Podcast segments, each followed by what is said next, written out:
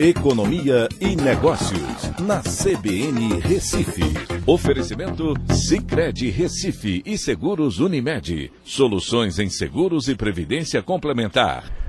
Olá, amigos, tudo bem? No podcast de hoje eu vou falar sobre o investimento estrangeiro no Brasil que fez com que o país subisse três posições e se tornou o sexto no mundo em captação de IED em 2021.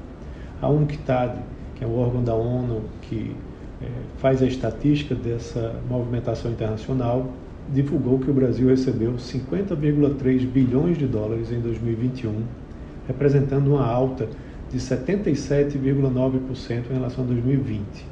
E aí a gente precisa entender o que, que ajudou né, para que os estrangeiros investissem mais aqui. Esse valor deixou o Brasil atrás somente de Estados Unidos, China, Hong Kong, Singapura e Canadá.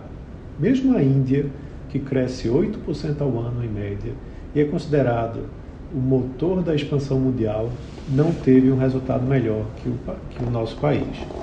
O estoque de ED ficou em 592,7 bilhões de dólares em 2021 aqui no Brasil, representando 36,9% do PIB.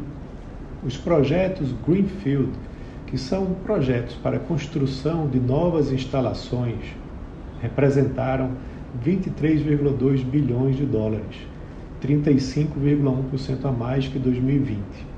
Esse tipo de investimento é muito importante, pois ele usa a poupança de outros países dentro do nosso para a geração de empregos e renda com investimentos de retorno a longo prazo, ou seja, são investimentos duradouros o ambiente institucional, ele na realidade precisa ser muito propício para a atração de novos investimentos.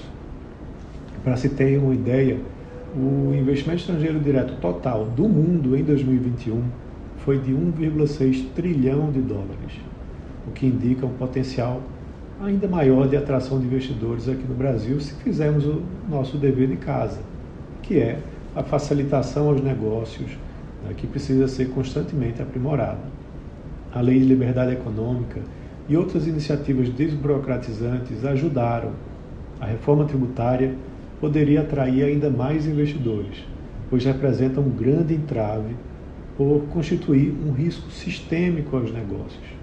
E os investidores preferem nações menos complicadas. As oportunidades hoje no país são ainda muito voltadas à produção de commodities agrícolas, combustíveis e minerais mas há avanços importantes na geração, por exemplo, de energias renováveis, com investimentos vultosos, e nas concessões em infraestrutura aprovadas principalmente no ano passado. O cenário internacional deve ficar mais retraído em 2022, com elevação dos juros nas economias avançadas, o que diminui a atratividade dos países em desenvolvimento, que oferecem mais risco atrelado a maiores retornos. O Brasil pode ser uma exceção com aportes em infraestrutura que vem acontecendo depois desses processos de concessões e inclusive de privatizações. Então é isso, um abraço a todos e até a próxima.